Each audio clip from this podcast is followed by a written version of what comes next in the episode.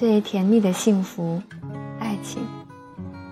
村上春树有句名言：“对相爱的人来说，对方的心才是最好的房子。”钱钟书先生对杨绛女士也有这样一段评价，后来被社会学家视为理想婚姻的典范。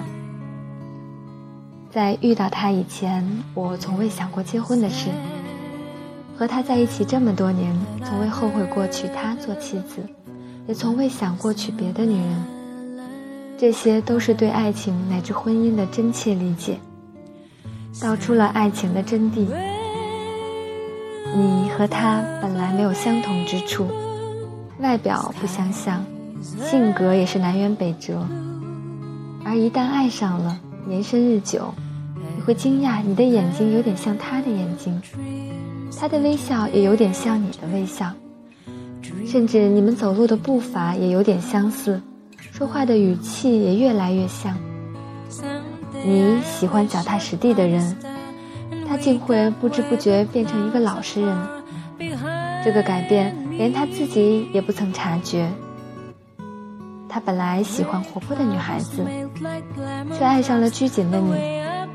这些日子你竟越来越活泼。你差点认不出自己，是不是有点幻想感？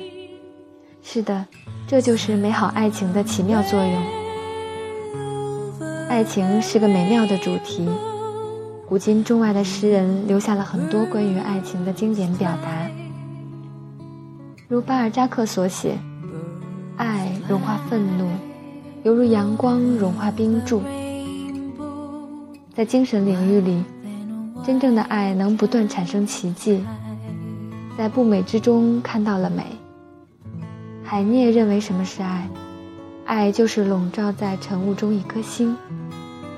狄更斯认为爱情高出一切尘世的考虑，满意的小屋胜于无情的宫殿，爱情所在一切具足。心理学大师弗洛姆认为。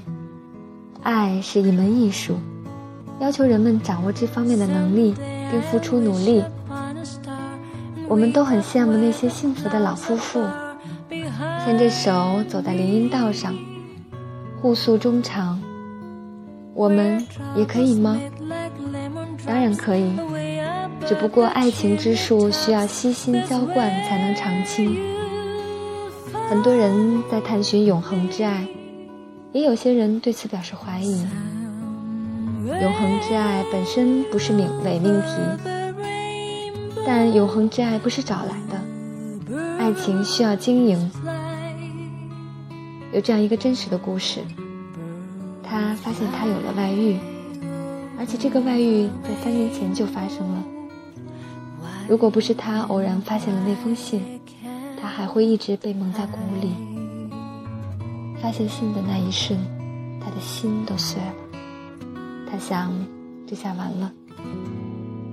就在他心中演绎着各种可怕的结局时，他下班回来了。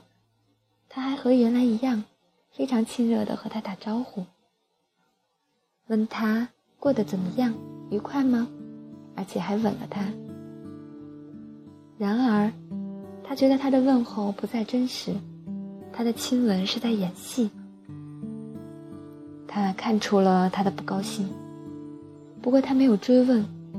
他为了不把事情一下子弄僵，也没把那封信的事当即挑明。第二天，他上班走了，他趴在床上大哭了一场。为什么会这样呢？我该怎么办呢？最后，他决定问一问朋友。可是，在脑子里寻遍所有的知心者，觉得没有一个是合适的。何况家丑不可外扬，还是问问母亲吧。于是他拨通了母亲的电话。母亲的回答让他非常愕然。在你发现那封信之前，你感觉到他对你的爱变了吗？你没有感觉到。既然没有感觉到，就说明他对你的爱一如既往。既然一如既往，你在意那封信干什么？把它放回去。信被原封不动地放了回去。一天过去，两天过去，十年过去，二十年也过去，什么事情都没有发生。他还是一位贤妻良母，他还是一位关爱他、呵护他的好丈夫。三十年后，他作为母亲，把这个故事告诉他的女儿。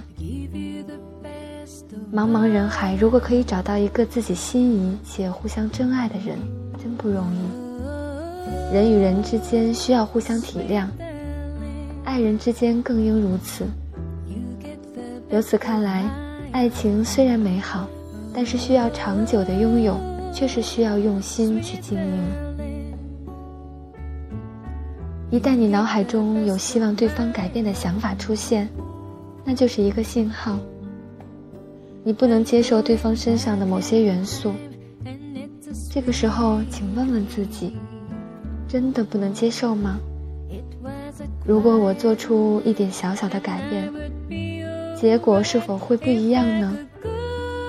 要知道，对方一直没有变，只是你自己的期望在不自觉中提高了，而这种期望对方改变的想法，往往扼杀了。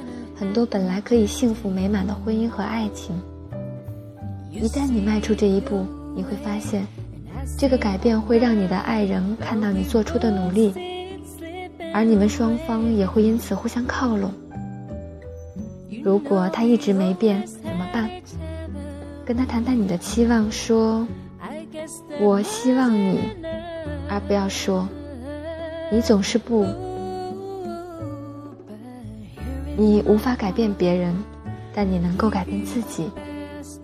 当你一旦做出改变，就会打开一个良性循环，越靠近越理解，越理解越靠近。这世上没有无法理解的存在，只有是否愿意去用心理解的人。不用担心，只有你一个人在付出和改变。但凡是个正常人，总会有感恩与回报的心。如果没有，不是不会爱，就是不敢爱。当然，如果他是个迟钝、懒散、不知感恩的人，在爱情里只有你一个人去努力，而你确信无法接受现在的他，那就离开吧，去寻找属于你的真爱。